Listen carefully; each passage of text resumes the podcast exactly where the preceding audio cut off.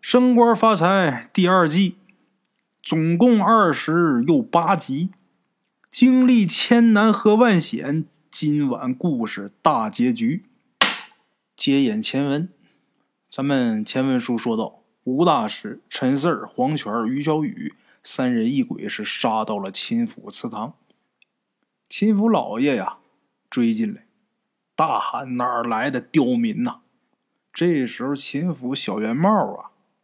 这个秦府管家那怪人啊，小圆帽跟这老爷解释，就说呀，那仙人呐，他是个坏蛋，他一直控制着我们秦府啊。小圆帽这番话呀，秦府老爷不信。正在这时候，这祠堂里边啊，突然传来一个男人的声音：“没错，他说的没错。”我的确一直在控制着你们。这话是谁说的呀？那仙人，也就是那兔仙儿啊，他说的。陈四一听这话呀，后背一凉啊，发毛。回头一看，这时候啊，有这么一个身材特别高大的人，打这祠堂的右边走出来了。走到这个妖灵那边啊，咱们上文书说到，这妖灵不是让黄泉给翻出来了吗？啊，走到这妖灵那边，这个兔仙儿啊，个子特别高，长得很高大，身上穿着一件啊很宽大的宽袍大袖的这么一个黑色的一个袍子，这大袍子把整个身体都罩进去了。这兔仙儿啊，走到这妖灵旁边，陈四儿啊，看不见他脸，怎么的呢？这兔仙儿啊，这大袍子后边戴一帽子，这是一连帽衫儿，哎，这个脸上还戴一面罩，啊，挺时尚的这衣服啊，看不清脸。走到这个妖灵旁边，这妖灵啊，抱着脑袋啊，满脸恐惧的。蹲地上，这嘴里边一人一人哭，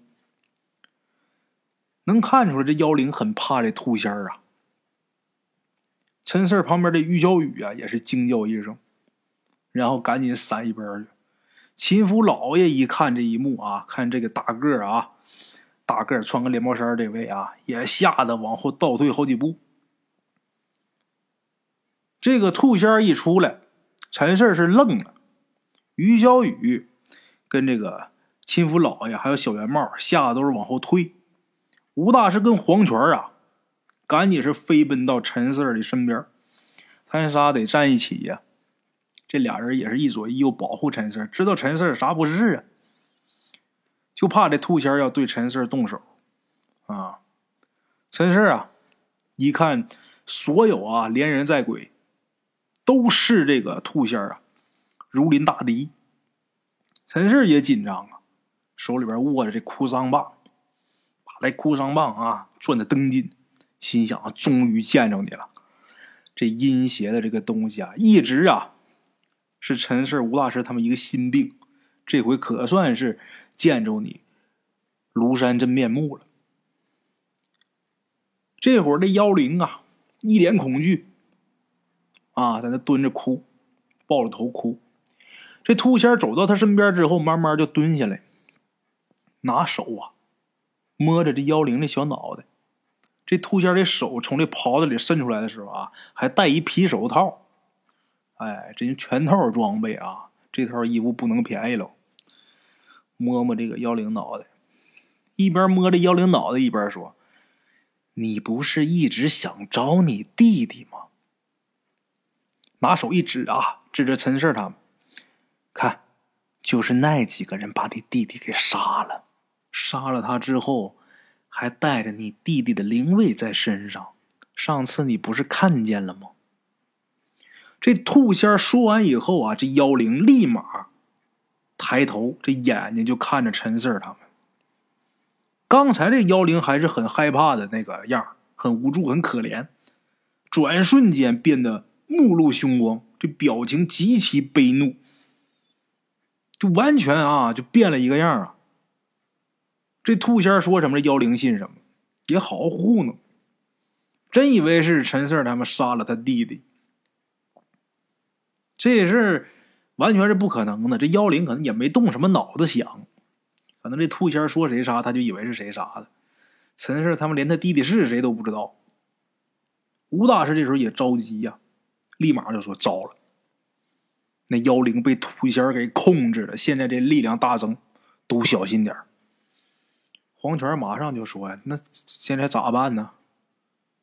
那之前那妖灵就够厉害的，现在更厉害，咱怎么跟他打呀？”说完之后，吴大师啊，把这黑灵卫。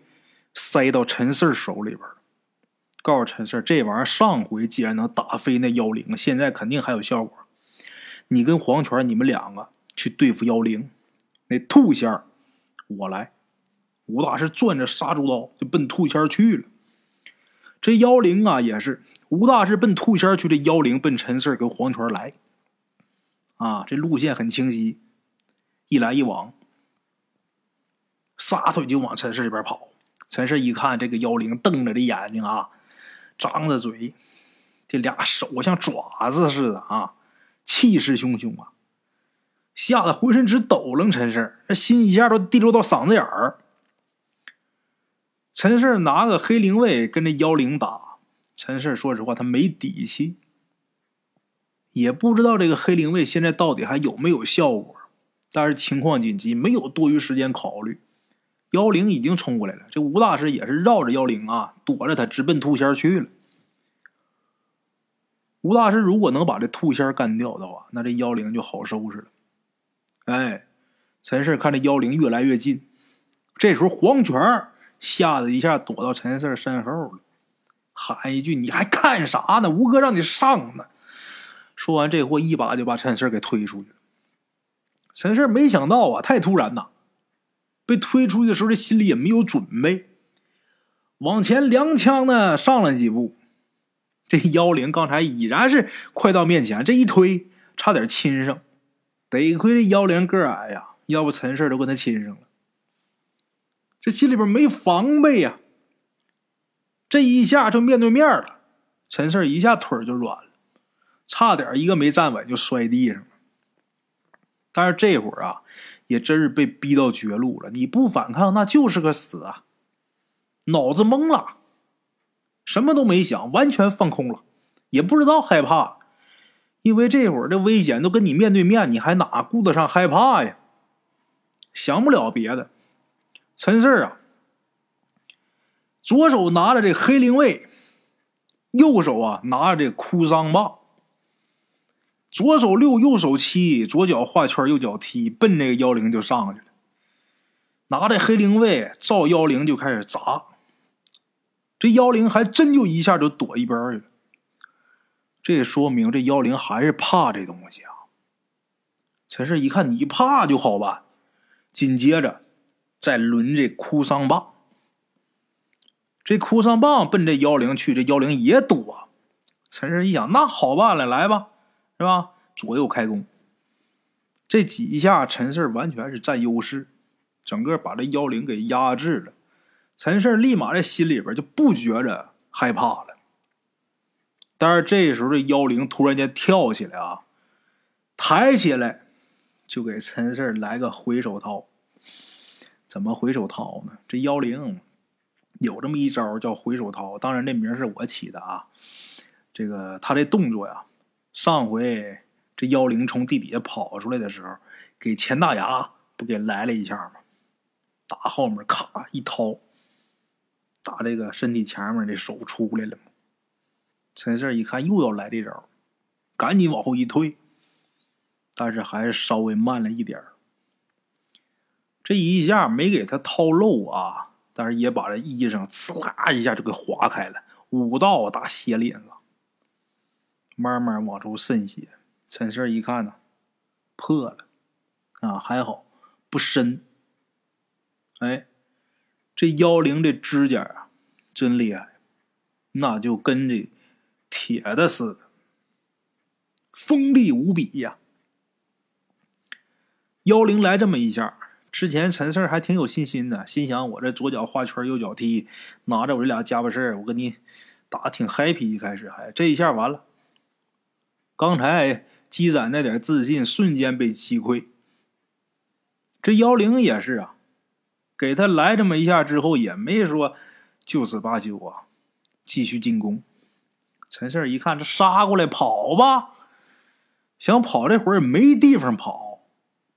哎，陈四跟这妖灵打，那么说黄泉跟于小雨干什么呢？吴大师不是对付那兔仙呢吗？黄泉跟于小雨啊，对付秦府老爷呀，下令叫下来这些阴魂。哎，他俩跟这几个这些个阴魂打着呢。他俩暂时被这几个阴魂给缠住啊，而且是离陈氏不远。这陈氏身后，陈氏想要掉头跑，那就等于是把这妖灵给黄泉和和于小雨引过去了。那他俩就危险了。这个黄泉危不危险，陈氏倒不是怎么在乎啊。这混蛋，这刚才对我太不讲究了。但是我不管他，我媳妇于小雨，我不能不管他，啊，那我把妖灵给他引过去，那我媳妇再被这妖灵给伤了，可怎么办？啊，不能跑，还得打。陈氏一回身啊，这架势就支起来了啊，左右开晃。这个时候啊，突然间听见那兔仙儿说话了。这兔仙儿喊了一声：“妮妮，不要杀了他，先抓住他，然后再慢慢折磨他。”陈四一听这话，挺来气呀。你这打算把我装阴棺里边，扔井里边当生祭，那已经够狠了啊！现在你这是想先派个小兵把我抓住，然后给我圈起来慢慢玩啊？我他妈就自杀，我也不可能让你得逞啊！那要让你当了宠物了，那还有我好？陈氏就抱着这个心态啊，继续跟妖灵打。刚打了一会儿啊，陈氏就听旁边砰一声，紧接着就是这个灵位噼里啪啦往地上掉。陈氏一回头啊，这吴大师让这个兔仙给揍的，这个惨呐！抡起来打呀，把这个秦府这些好些灵位啊。都被砸下来了。这兔仙拎着这个吴大师来回扔啊，噼里啪啦。这吴大师这会儿脸色煞白呀，这表情啊很痛苦，那是得痛苦啊，那没个不痛苦啊。这兔仙够厉害的，吴大师这会儿可攥着杀猪刀呢。吴大师本身有本事，还拿着这利器，居然让这兔仙给虐这德行。之前吴大师说，跟这个兔仙如果硬来的话，基本没胜算。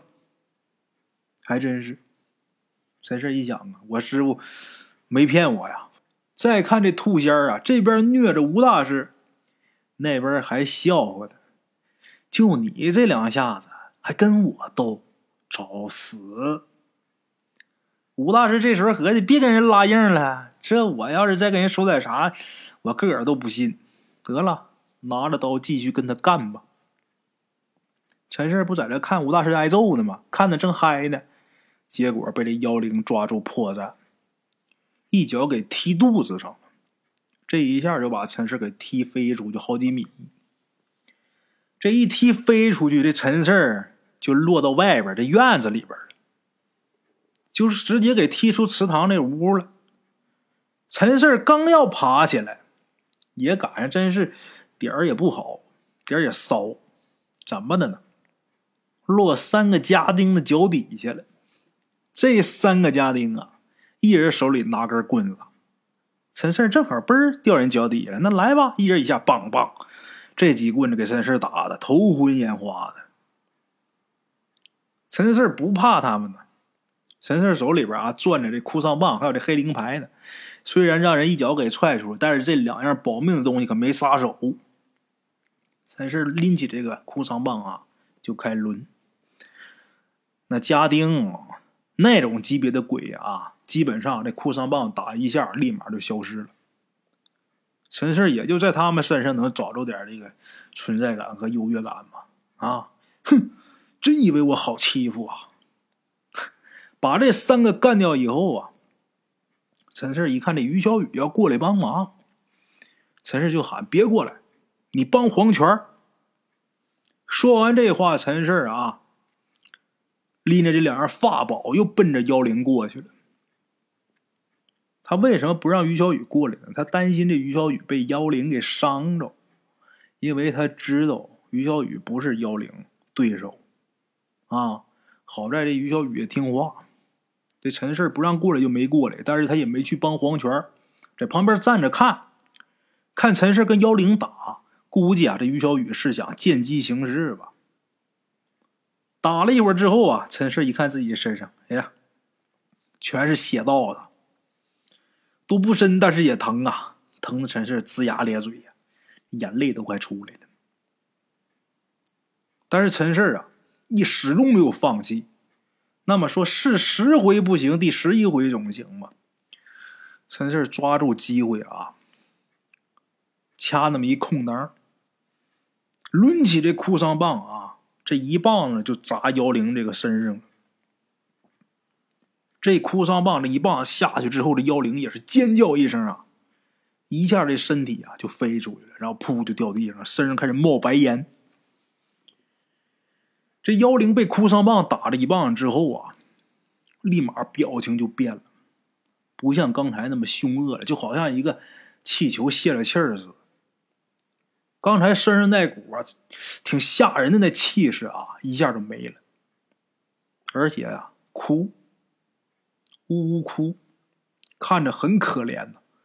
陈四本想我追过去，我再给你补两棒子，但是一看这样，一孩子。他再怎么横，再怎么恶，他这个形是一个孩子，才是一瞅心软了。这妮妮啊，也是个可怜人，几岁大而已，就被自己父母给按水桶里边给淹死了。之后又埋那么远的地方，埋地底下不知道多少年了，挺可怜呐。他虽然是满怀怨恨，但是有一个执念，他是一直牵挂着他的弟弟。他弟弟的灵牌还在我手上，这说明他弟弟已经死。哎，不对呀，这怎么回事呢？我手上这灵位是妮妮他弟弟。秦府小圆帽说这是他们家少爷，那也就是说，啊，这灵位是秦府他姥爷的儿子，所以小圆帽才能说是他少爷。那是少爷，那就是他们家这少爷是之前在子母关里边出生的那孩子啊。那怎么又成了妖灵弟弟了呢？这妖灵是秦府老爷他女儿吗？想到这儿，陈氏就想不通了。为什么秦府老爷人大户人家呀，而且看上去啊文人知书达理的。怎么可能把自己女儿按水桶里边给淹死？过去咱说为什么把女儿给淹死？他有的可能是生活所迫，他养不起孩子。过去那个封建社会啊，养不起孩子，把这女孩给摁水桶里淹死。这秦府这家大业大，怎么可能干出这事儿？不可能啊！他要能干出这事儿，他他还是不是人呢？那猪狗不如啊！但是确实是啊。这妮妮说：“秦府老爷的儿子是他弟弟呀。”陈氏一想，挺气。这时候，秦府老爷突然间啊喊了一声：“你们这些没用的东西啊，快点把这些刁民给我赶出去啊！”陈氏一看啊，就这样呢，还大呼小叫的摆你的老爷派头。陈氏再一想，妮妮这个事儿啊，更有火。现在这个妖灵不是被我给拍倒了吗？现在我正好闲着没事儿，在这转这哭丧棒，拿这个黑灵位啊，奔亲府老爷就去了。真是，我就我今天我就让你魂飞魄散。拎这个棒子就去了。这亲府老爷之前啊，要是一喊，那肯定这个下人家丁啊一大帮。但是现在啊，这亲府怪人呐，身边没几个人了。哎，他虽然这么喊，但是根本没用，没人上啊。另外一个陈氏也不怕他们这些阴魂，没啥能力。秦府老爷一看喊半天没人搭理啊，觉着脸挺臊的，往红了，掉头要跑。陈氏心想：我不能让他跑，他要真跑起来，我追不着他。这秦府他地形他熟啊，在这活好几百年了，我不行啊。他待会儿要随便一躲，这么大秦府，我上哪儿找他去？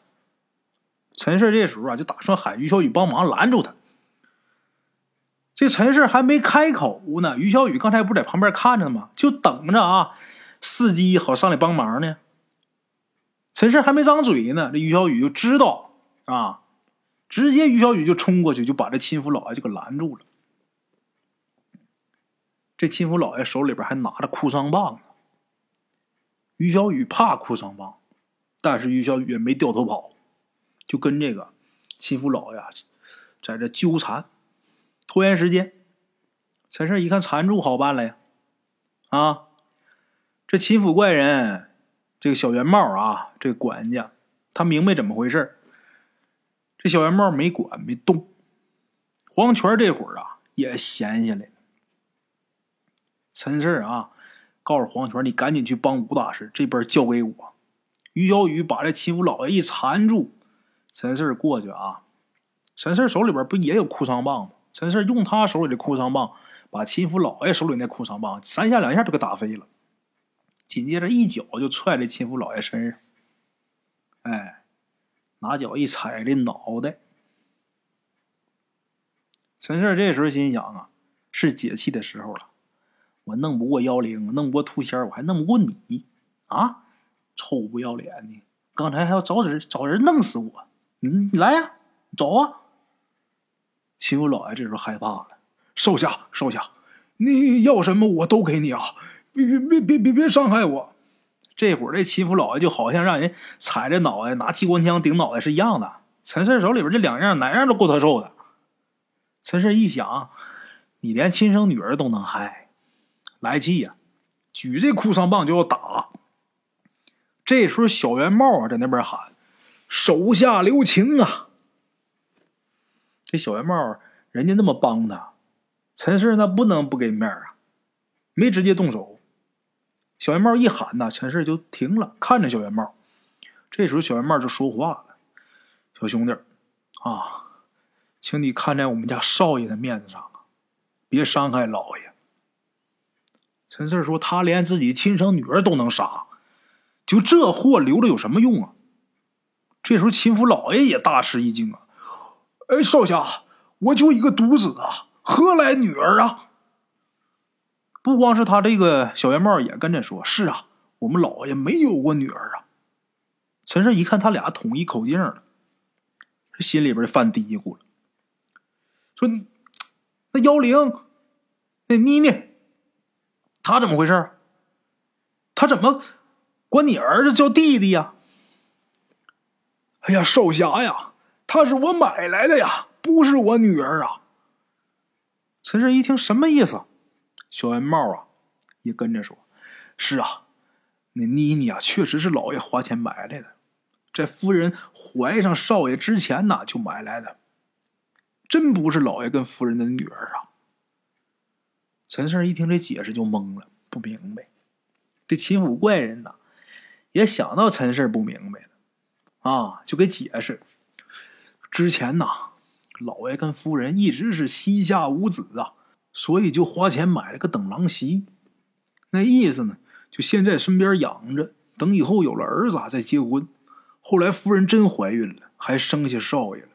但是因为妮妮年纪小啊，不懂成亲大人这些事儿，所以他就一直管少爷叫弟弟。啊，这妮妮啊，还是真爱他弟弟呀，俩人还真好。啊，那么咱们这段里边提提到这个等郎媳了，这个等郎媳，咱得跟大伙解释一下啊。这其实是咱们封建社会的一个陋习。在旧社会啊，古时候有一些大户人家呀，就像秦府这样的啊。如果说这夫妻俩一直没孩子，尤其是没有男丁，哎，所以呢，就得事先买一个等郎媳。什么意思呢？就是媳妇儿准备好了，家业给你准备好了，现在就等着儿子来呢。哎，用这这个意思是说，呃，买这么一个等郎媳，哎，就能生儿子。实际生不生儿子跟买不买这等郎媳没什么关系，但是过去人信呐，啊大户人家都如果没儿子啊，都喜欢用这个办法。自古以来呀，这个咱们中国传统观念。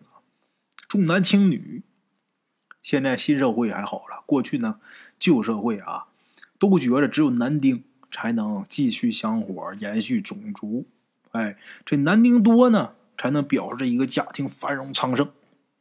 所以说，就有什么童养媳呀、等郎媳呀，等等等等这些情况发生。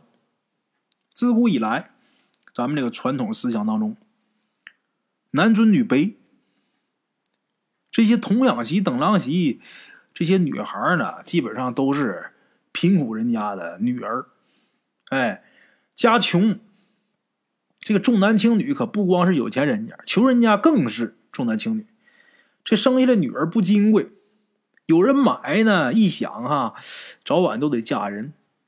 与其自己多养那么些年呢，不如早点就把它卖给别人，哎，还能省点粮食，还能挣点钱。所以就有卖女儿买媳妇儿。这么一说了，说远了，咱接着往回讲。这陈四拿脚踩着这个秦府老爷，这秦府老爷都不乐意了。这踩我这么半天，你在那解释这么半天，这多难受啊！你说完没？啊，陈氏啊，一听说是这么回事，啊，这等郎媳，这陈氏就问说：“那妮妮是他亲生父母给害死的？”对呀，少侠呀！这时候秦府这小圆帽啊，管家秦管家也点头啊啊，是啊是啊，他亲生父母干的。但是这也是先人下的令，老爷也是给出了些钱，所以妮妮啊，这时候这个秦府老爷又说话了：“是啊是啊，先人说了呀，只有这么做呀。”才能保佑我儿子以后平安健康啊，一帆风顺。陈氏一听，你还像挺有理似的啊啊！你花俩臭钱儿给人家这个妮妮父母，妮妮父母把自己女儿给淹死了，你是不是还觉得你挺对呀？这时候，这个秦府老爷就说呀：“反正那小女孩也是买来的，弄死就弄死呗，大不了再买一个呗，又不值钱。”陈氏一听，这就不是人话呀！你前面要说那仙人说了，弄死这个妮妮啊，是为了保你儿子平安健康、一帆风顺。你这是有目的，你这么做啊，这还能好理解点儿。虽然跟不是人啊，但是你是有自己的目的。但是你后面这句“弄死就弄死了，大不了再买一个”，你这视人命如草芥呀！一听这话，陈氏差点气炸了。有钱了不起还怎么的？陈氏还没等发火，于小雨来劲儿，因为都是女同志啊，过这一脚就踩秦府老爷这肩膀上了，一踩就嘎巴，这肩膀就给踩碎了。那玩意儿能不疼吗？虽说是鬼呀，他也疼啊。秦府老爷疼的吱哇乱叫，这身体都直抽啊。特别疼，陈氏一想，活该。本来陈氏啊，还想再问问这秦府老爷这黑灵卫是怎么回事但是这时候身后黄泉说话了：“哎，陈四儿唠的挺嗨呀，聊的挺开心呐。你这是恨我跟你师傅不死啊？我俩在这让人揍这熊样你还有心思在那叭叭唠呢？”陈氏一看也是啊，这这再不光帮忙不像话了。哈，赶紧过去吧！这于小雨告诉陈四：“你小心点儿啊！”陈四心里挺开心。哎呀，这有个媳妇是好啊！哎呀，赶紧上吧！还是那造型，左手黑灵卫，右手哭丧棒，左手六，右手七，左脚画圈，右脚踢，还是这造型啊！要上我来了。刚一过去，这仙人啊，他穿那衣服不是宽袍大袖的吗？一看陈氏这造型过来了啊，像赵四似的啊。这个兔仙啊，把他这袖子啊往空中这一抡，对着陈氏的脸啪这一抡，陈氏就觉着啊，那不是袖子过来了，就感觉让门板啊给拍了似的，眼前一黑呀，鼻子一酸，身体。当当当，往后退几步，一个没站稳就摔倒了。一摸鼻子，血出来了，疼的神事儿啊！我的天，这衣服怎么这这门做的？啊这衣服啊，这怎么一拍怎么这么大劲头呢？把这一把血擦完之后啊，攥着哭丧棒继续往上冲。哎，我就不信我打不着他。吴大师跟黄泉啊，也是跟陈氏啊一起。他们三个是三面夹击这兔仙儿。陈四抓着这哭丧棒啊，朝兔仙儿的脑袋啊往下就一棒子。但是这家伙人抬手这一扛，把这哭丧棒给挡住了。这哭丧棒啊往他衣服上一落，啪的一声折了。这要换其他阴魂，就像妖灵这种的啊，估计都得疼的不行，估计一打冒烟了。但是这哭丧棒。往这个兔仙的黑袍上一抡，啪一声就断了。人家也不喊疼啊，往后退都没退，抬脚一脚就踹陈氏的肚子，这一脚把陈氏给踹了，觉得这五脏六腑都移了位了。哎呀，捂着肚子在地上就起不来了，那豆大的汗珠啊，噼里啪啦往下掉啊！好家伙，真疼啊，都喘不过来气儿。疼的整张脸都挤到一块儿去了。陈氏心想：这什么来路？这到底这哭丧棒啊，打身上一点反应没有，棒子都削折了，他都没往后退一步。一看陈氏被踹翻了，黄泉啊想过来扶陈氏，结果也被这兔仙一脚给踢屁股上，往前一个趔趄，啊，也是摔地上，疼的也直叫。这黄泉也被踢飞以后，这兔仙就伸出右手啊，奔陈四来了，一下把陈四的肩膀给抓住了。抓住之后，五个手指一发力，扣住他的骨头，把陈四疼的吱哇乱叫啊！但是咱得说啊，这兔仙他可没使全力，那兔仙稍微一使全力，估计早就给掰碎了，那就粉末性骨折了。那就这这陈氏的脸也刷一下就白了，感觉这骨头要碎。这兔仙就盯着陈氏，看着陈氏，陈氏也看着他。这一个人一个兔子啊，俩人是四目相对。陈氏就看他斗篷下面这眼睛红的，眼睛是红的。这家伙虽然戴着这个面罩啊，陈氏虽然看不清长相，但是他眼睛这块是露出来的。一瞅这俩红眼睛中间，还有这眼睛周围呀，都长着白毛。陈氏心想：小白兔白又白，两只耳朵竖起来呀，你这竖的有点狠呐！你现在啊，陈氏跟这兔子一四目相对，浑身打一冷战，害怕呀。这时候，陈氏脑子里边啊，就想起来这个秦府大门口那两盏红灯笼。再一看，他这俩眼睛，没错，就是他。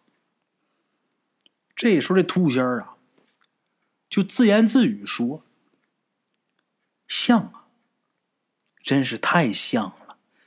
上次看见你的时候，我就觉得像，只是可惜呀。”那段时间，我在地下查通音，所以我没办法把你抓住。不过我知道你会回来的，所以我一直等着你呢。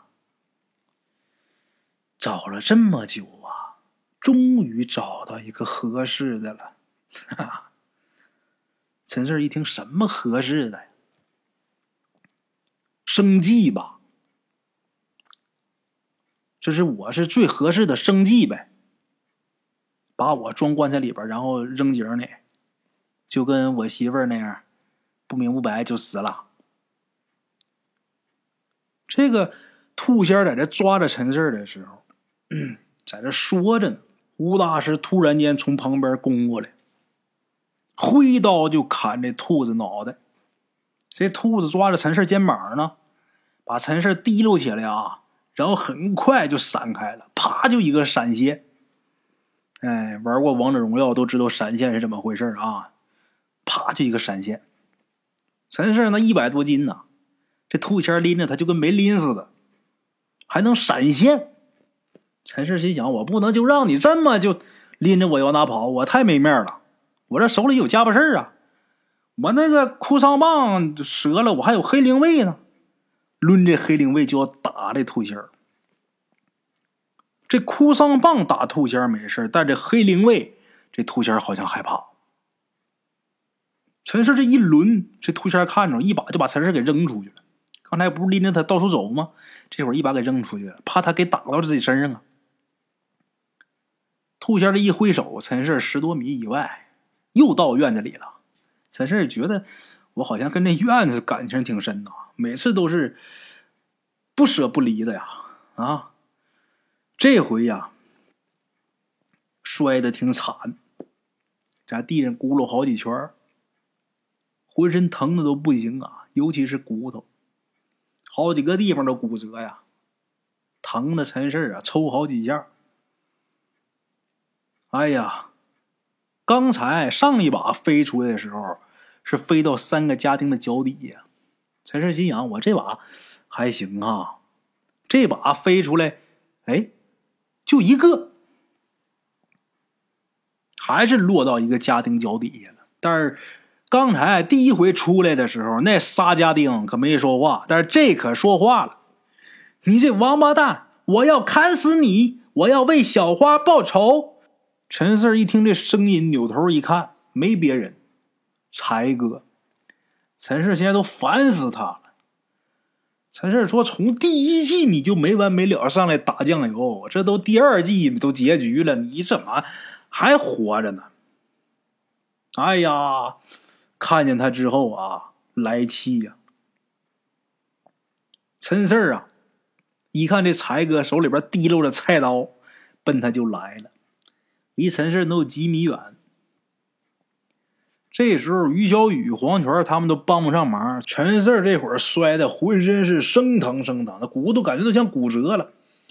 一看才哥拎个大菜刀过来啊，这陈氏想跑，但是往起一站，浑身生疼，站起来都费劲，跑不了。这时候，小圆帽在那喊：“阿才，你要干什么？住手！”陈胜一看这小圆帽啊，还挺够意思，还劝呢。但是这个阿才这会儿可不管他，可没听小圆帽的，眼睛通红啊，拎着菜刀就过来了。这阿才估计也是恨陈氏啊啊！打第一季，你从秦府往出跑的时候，我拽你就没拽住啊。一开始你来的时候还把我脑袋踢漏了，这这这我在树上待一会儿，你没事你再撩扯我。我我心爱的小花花还让你给弄死了，那阿才估计也恨他。小圆帽这一喊，阿才没勒他，拎着大菜刀奔陈氏就来了。陈氏这时候想站起来都费劲，这大菜刀啊，举起来冲着陈氏这个眉心呐，就要往下砍。陈氏真是吓坏了。条件反应，把这手就举起来要挡这刀，这脑子里边什么都没想，因为这人的本能反应啊，这手伸起来就要挡这刀。就听这菜刀啊，陈氏都能听着这风声，呼就下来了。陈氏心想：完了，肯定是完了，这胳膊肯定是要保不住了。但是让陈氏万万没想到的。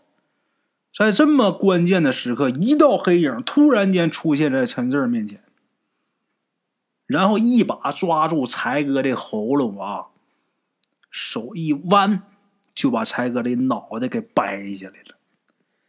那么说速度能这么快，那也没别人的，肯定是兔仙儿，他会闪现呢。啪一掰，把柴哥的脖子就给掰断，脑袋就给撅下来了。这柴哥这身体呀，嘣儿就掉下来，脑袋往旁边一轱辘。这兔仙儿好像还不解气啊，上去一脚就把柴哥的脑袋给踩碎了。陈氏一看这一幕就傻了呀！哎，我说那个大白兔子，你好像整错了，他好像跟你一伙的。这兔仙儿没管陈氏，继续跟吴大师和黄泉在那边对付着。陈氏心想：这什么情况啊？他怎么救我呢？他看花眼了吗？还是咋的？不像啊！迷糊了，懵了。兔仙在那边跟吴大师、跟黄泉对付，对付对付着，好像想起点什么事儿，想起了什么呀？啊，把陈氏给忘了。嗖，一个闪现回来，拎着陈氏的肩膀，又低头着陈氏啊。陈氏，哎，你什么情况？你放下我，大白兔。我兜里有胡萝卜，哎，你给我放下，哎。显然，这个兔仙儿啊，对这胡萝卜估计没什么兴趣。人家都吃牛羊猪马啥的，一吃都一井一井的，能在乎你那根胡萝卜吗？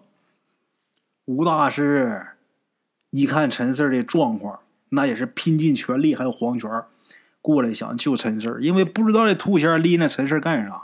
于小雨那更不用说了，疯了一样上来救陈四但是可都不是这兔仙的对手啊！那袖子啪啪一甩，各种小飞脚就把这仨就给弄的，就死不死活不活的。陈四一看这情况，完了，赶紧的吧，我别这么束手就擒了。刚才一第二回飞院里这一摔，这黑灵卫摔脱手了。这会儿赶紧摸，陈氏兜里边有棺材钉，掏出一个棺材钉啊。这一下就扎到这个兔仙的胳膊上了。这个兔仙啊，他没想到陈氏这兜里边还有武器。这一下啊，这棺材钉刺进之后啊，这兔仙也是滋滋冒冒青烟，估计他也疼。这兔仙一下就把陈氏给扔地上了。这时候于小雨过来呀，抡圆了给这兔仙啊，嘣就这一拳打脸上。这要换普通的鬼，就于小雨这一拳，脑袋早就飞了。但是打兔仙，兔仙纹丝没动。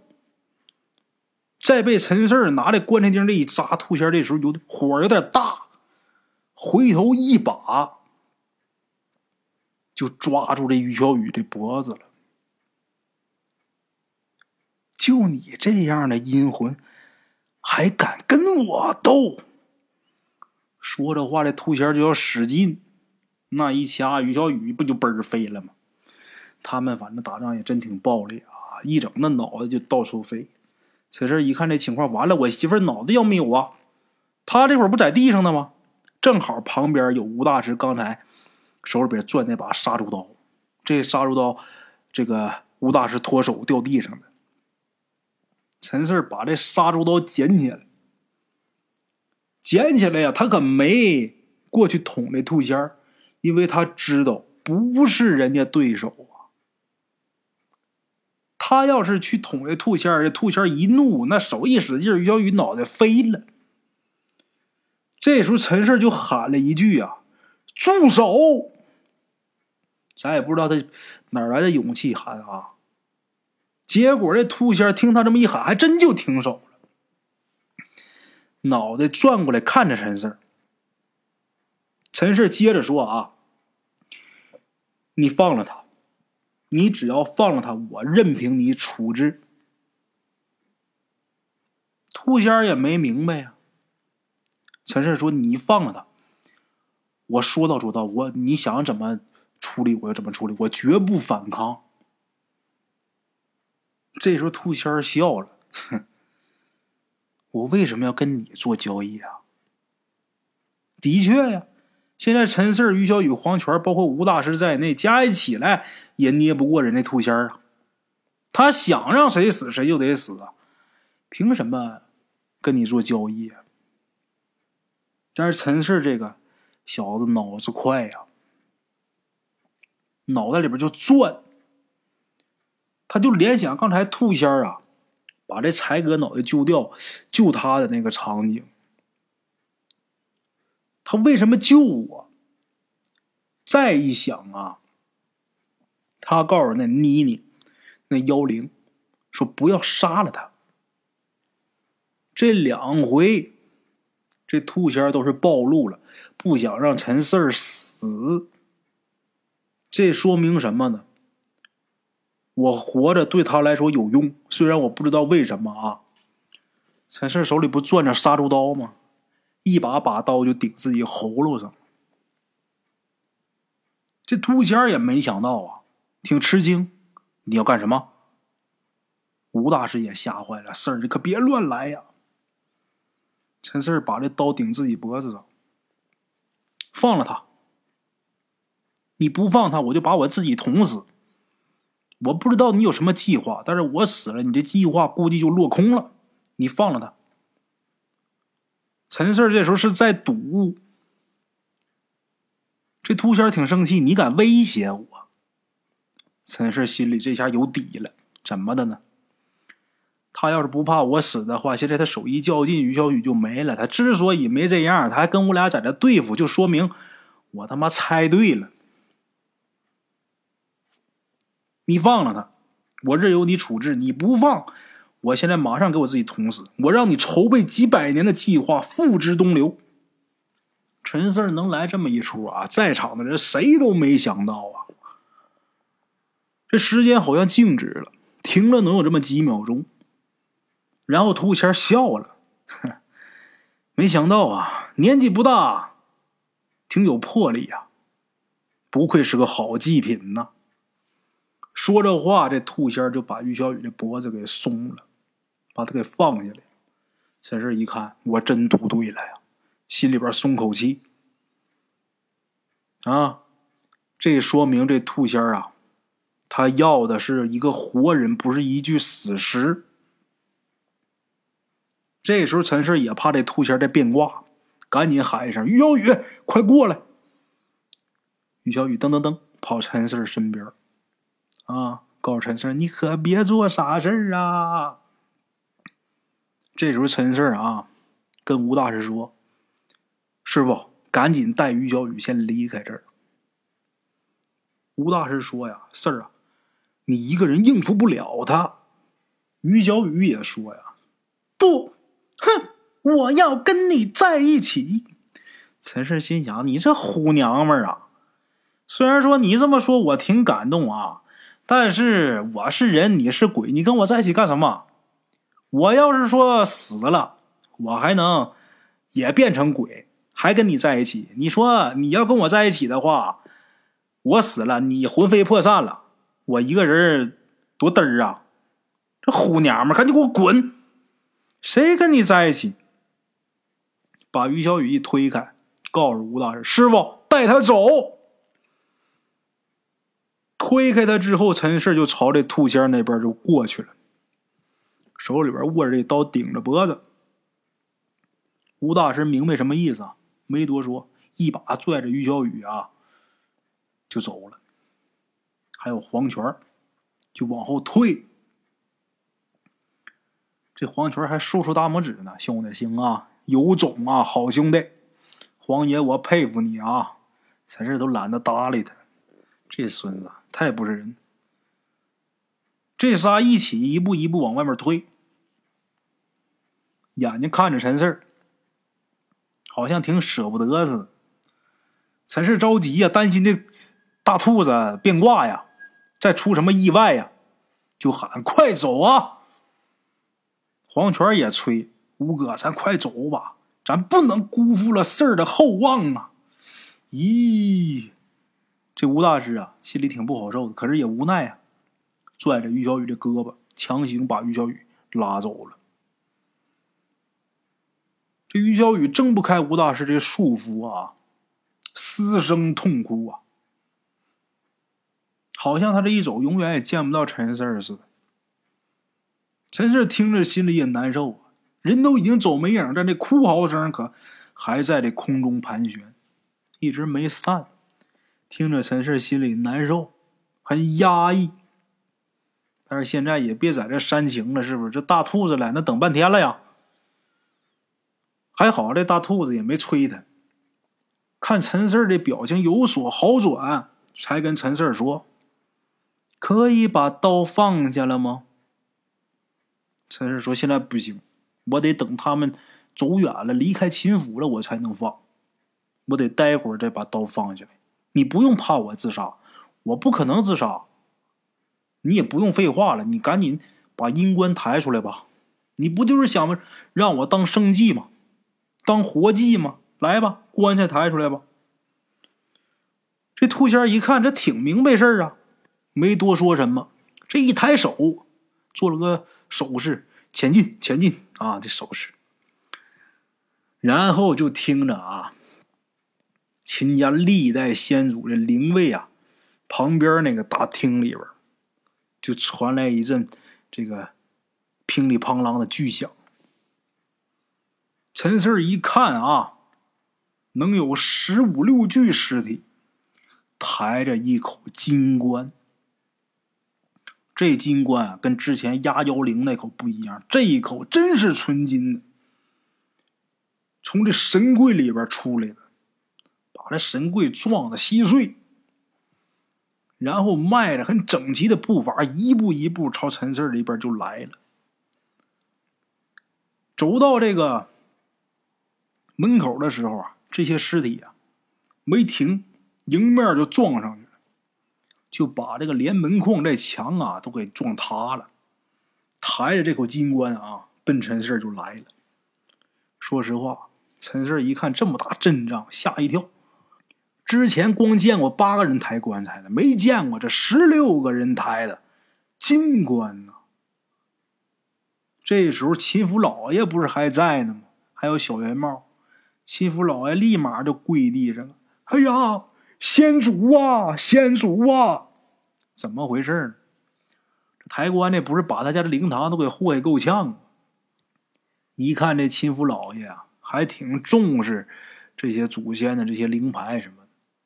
一看这灵牌上被这抬棺的踩稀碎呀，给扒成满地都是啊，痛心疾首啊，喊了一声：“先祖啊，先祖啊！”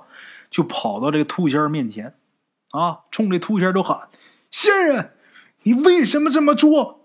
那可都是我秦家先祖啊！你你太过分了！”这兔仙儿啊，早已经不耐烦这秦府老爷。听他说这话之后啊，一巴掌就拍在秦福老爷脸上。再敢对我不敬，下次我直接捏碎你的狗头！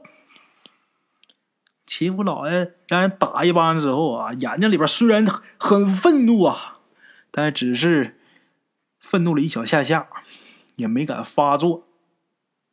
啊，这时候小圆帽也上来了啊，哎，老爷呀，你可别跟他一样的啊，你打不过他，来消消气儿啊，乖啊。这兔仙一看把这秦府老爷吓一边之后，就回头看陈四儿。这样的棺材，恐怕你几辈子都没机会见得到吧？现在你能躺在里边也算是你的福气啊！行了，进去吧。说着话，这兔仙拿脚一踢这棺材盖啊，吭一声，这棺材盖往旁边一滑，砰就落地上。金棺，这棺材盖得多沉呢？把这地面啊，这地面上码的砖嘛。过去的方砖铺的地嘛，把这砖都给砸稀碎。陈四一看，这口大纯金棺材，这阵势，这心都直突突。看着这口棺材之后啊，没敢过去。这兔仙儿好像看出来陈四胆怯了，怎么的？我请你呀。陈氏一想，那请我，那还不得再一个闪现，令我脑袋给我提溜去啊！得了，反正都是死。哎，过这么长时间，于小雨跟吴大师他们已经安全离开秦府了，估计。哎，到最后时刻，我不能让你兔仙给我看扁了，怎么都是死啊！我不如死的大气一点啊！得了，我别等你请了，自己走到这棺材边上，抬脚迈进去，然后就问这兔仙那个大兔子，反正我都要死了，我不怕你。我最后能不能问你几个问题？你能不能告诉我，别让我死不瞑目啊！你说吧。那个，如果你这次计划成功了，这秦府以后肯定就不在了，是吧？他的存在就是为了等你。陈氏一想，那好，啊，很明显。陈氏心想：我要跟这口棺材落井以后，这秦府肯定会跟着消失。这样一来，以后秦家村就不会再遭殃了。啊，这个兔仙刚才不是说吗？他的存在就是为了等你。这句话一说出来，秦府老爷这脸上也很惊诧。原来我这一直蒙在鼓里呀！啊，陈氏接着问第二个问题：我手腕上这个阴八字，这东西是你弄的吧？是我。那这阴八字的主人到底是谁呀？哼，等你到了地下之后，你会见到他的。而且呀，我敢保证，你见到他后啊。肯定会大吃一惊。兔仙这话陈氏可没明白啊，跟我打哑谜。得，我再问最后一个问题：那我会不会像于小雨那样，就是刚才那个女鬼那样，跟着这个棺材，呃，进井里之后，从另一口井再冒出来，而且我这魂还在呀？陈氏现在最关心这个：我死以后能不能变成鬼？啊？能变我才能死啊！这兔仙回答呀：“不会。”陈氏一听不会，这这怎么怎么为什么不会呢？那于小雨他们就就就这样的呀。因为你跟他不同。陈氏一听，那那我不死了。本来可以死完变鬼啊，你我那我鬼都变不成，我不死了，反悔了，那也没用啊。兔仙这时候过来，一把就把陈氏的手腕给抓住了。陈氏动不了啊，那手里边攥着刀，手腕被这个兔子给攥着呢。这回想抹脖子都做不了，什么也动不了了。完了，陈氏心想：完了，完了，完了完了。这时候兔仙笑了，等了几百年，我才终于等到你。好不容易等来你这么好的生计，想死。没那么容易。陈四这会儿后悔也没有用了，但是在这时候啊，陈四没想到，秦府老爷居然把那块黑色灵位给拿起来了，从这兔仙背后啊，照他这后脑勺就给拍了一下。陈四没想到，这兔仙也没想着啊，被拍这一下之后啊。真是把这兔仙也给拍够呛，这兔仙也怕这东西，但是没伤了这个兔仙元气。这兔仙一回头啊，看着秦福老爷，敢对我动手，找死！秦福老爷呀，没跟他啰嗦，拿起这黑灵位啊，又要往下打。但是兔仙那动作多快，人会闪现呐。这一探手，一下把秦福老爷另一个肩膀给捏碎了。之前不是让于小雨踩碎一个吗？这兔仙又给捏碎一个，这下算完了，秦福老爷算是搭了榜喽。啊，这兔仙啊，回首对付秦福老爷的时候，陈氏一看呐，这是个机会啊。他手里边不是攥着这个杀猪刀呢吗？刚才这个兔仙儿专心捏着他的时候，他动不了。这会儿这兔仙儿回身对付秦福老爷，陈氏这刀借这空隙可用上了。拿这杀猪刀啊，一刀就把这个兔仙儿的黑袍子啊，就给捅漏了，而且捅着皮肉了。这一刀，陈氏使了全力了，划开好长一条大口子。砍中这个兔仙之后啊，陈氏瞬间就激动了，全身热血沸腾啊！没想到这时候我还有机会反攻他，而且还成功了。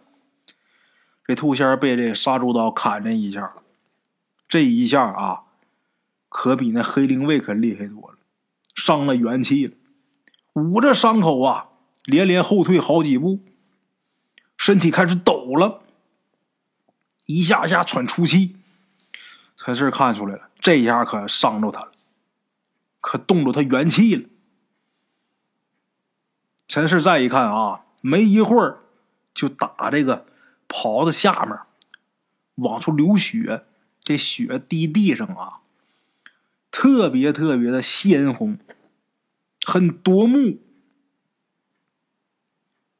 这时候，这兔仙抬起头瞪着陈四本来那眼睛啊就红的，现在啊这个红又强烈了，更红了。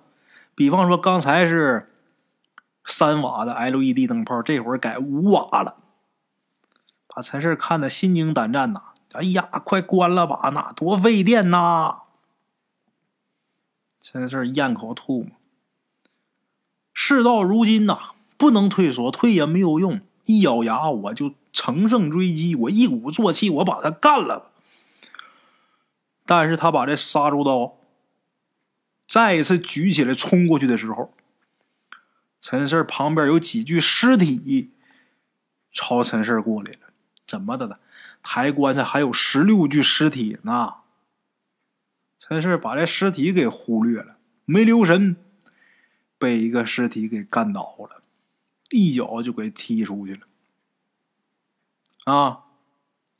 这个时候啊，四具尸体奔着陈四来了，把他踢出去之后啊，又过来四具，剩下那八个围在这个兔仙旁边，那架势是护着他。这四具尸体跑过来，陈四没时间疼，拿这个杀猪刀啊，一通乱砍。但是这些尸体啊，不知道为什么砍上之后没反应。陈氏拿着杀猪刀啊，把其中一个这手腕都砍的几乎快掉下来了，这个手，但是还是没反应。陈氏不明白这杀猪刀怎么对这尸体没作用呢？没招了，挨揍吧，蜷着身子打吧，来吧。好在这时候，秦府这小圆帽还有秦府老爷也冲过来救陈四儿。啊！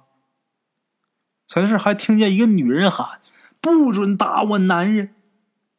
陈四以为听错了呢。紧接着，吴大师啊，这声音也过来：“四儿啊，坚持住，我们回来了。”还有黄泉欺负我兄弟，有种冲你黄爷来！怎么的呢？其实他们根本就没走，陈氏没想到，啊，秦府小圆帽过来把陈氏搀起来。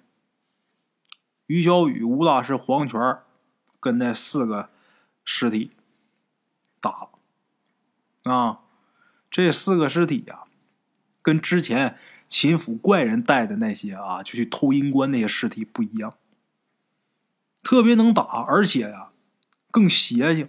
吴大师就拿来棺材钉。捅进这个尸体身体里边，都不能瞬间制服他。这些尸体更高级。这个时候，陈氏看这兔仙啊，翻身就进了那口金棺，然后旁边尸体把这金棺盖给盖上了。紧接着又有四具尸体过来，应该是要缠着吴大师他们。剩下八具尸体抬着那口金棺就跑。这个兔仙啊，被这杀猪刀砍了以后啊，估计伤的不轻，至少没办法跟吴大师他们硬碰硬了，啊，三十六计走为上，跑了。陈四看他要跑，着急呀，刚想出去追，刚走一步，不行啊，身上伤的太厉害，没过去，忍着疼啊，跟自己师傅喊：“师傅，别让他跑，快拦着他！”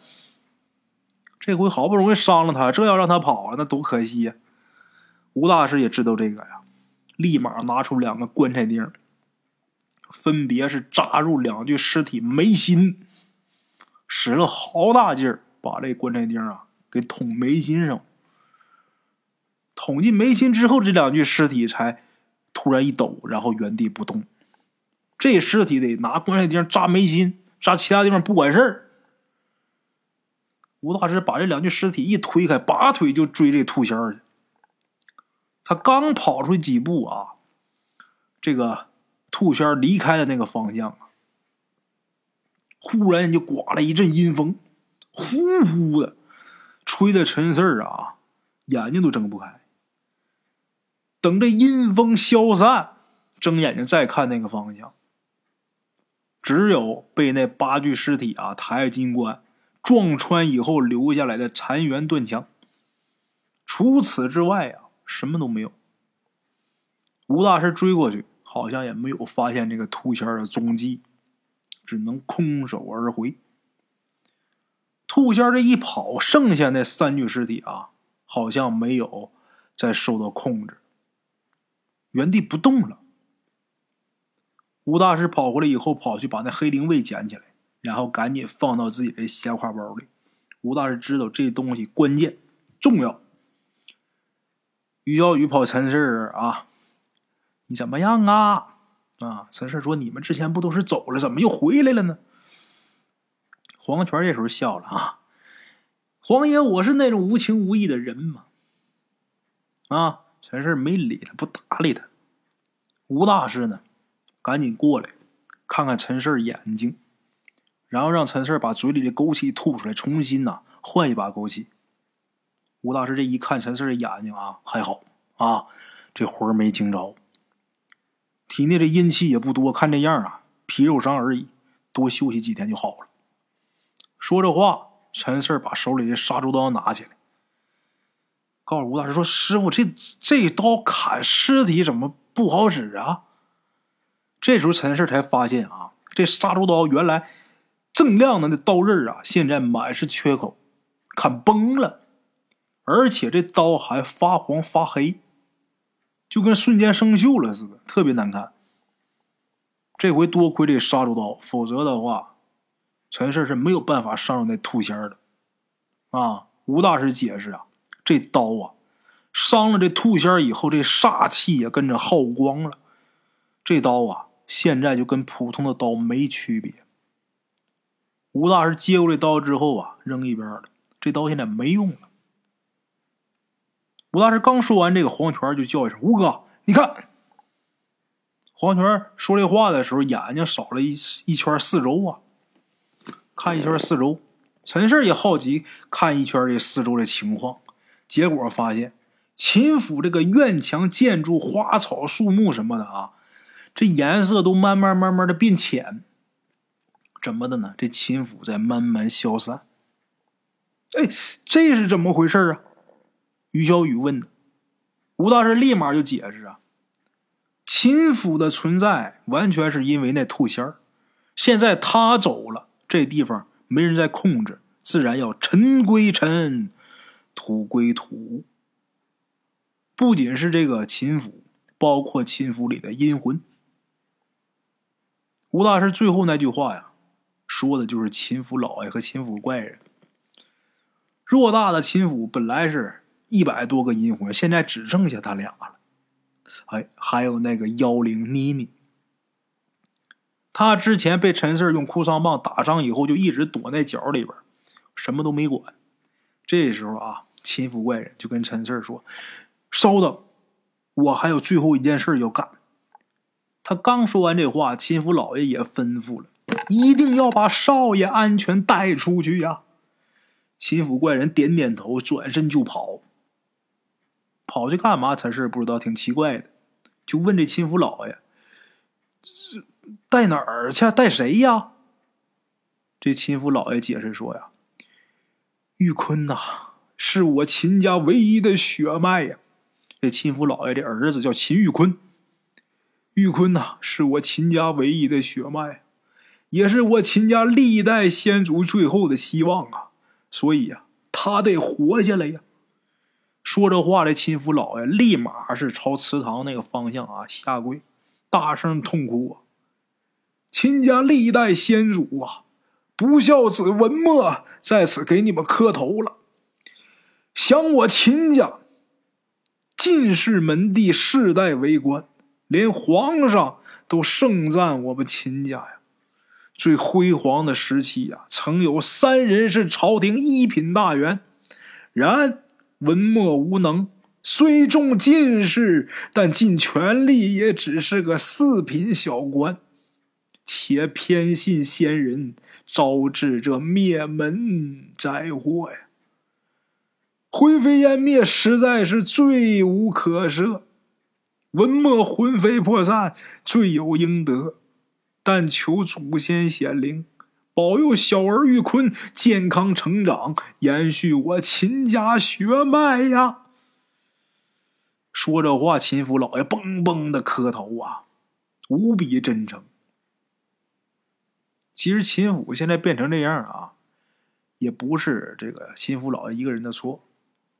毕竟啊，他活着的时候就是一普通人，他根本就斗不过那个兔仙儿现在这个秦府老爷他明白过来了，但是为时已晚。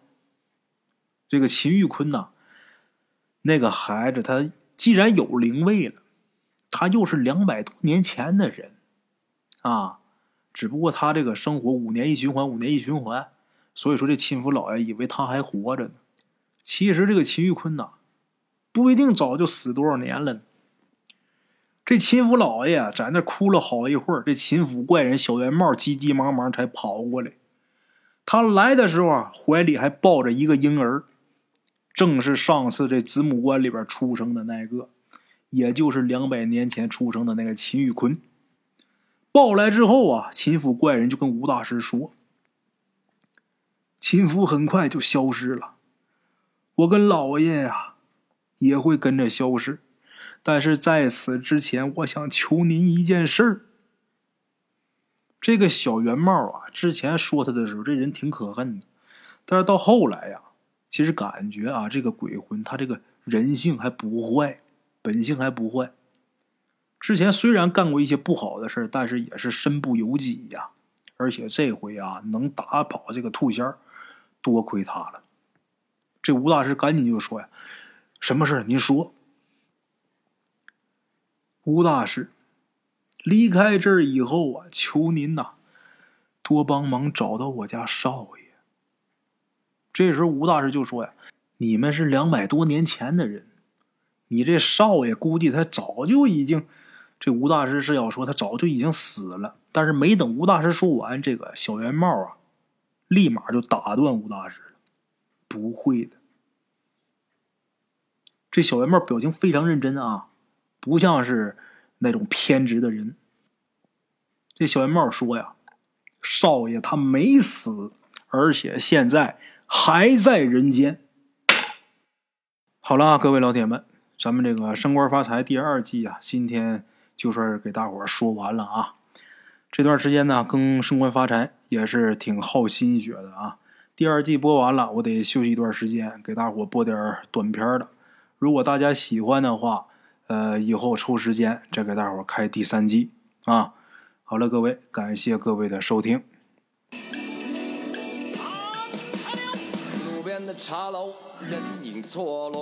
用声音细说神鬼妖狐，用音频启迪人生。欢迎收听《大圣鬼话》。Hello，大家好，我是主播吃完了饭，然后就回到自己的课室上啊。回到课室有。喜马拉雅、百度搜索“大圣鬼话”，跟孙宇、孙大圣一起探索另一个世界。那天山女子独守空城，也只是。感谢鬼友们，感谢鬼友们，感谢鬼友们一路陪伴。大圣鬼话，见字如面。欲知后事如何，且听我下回分说。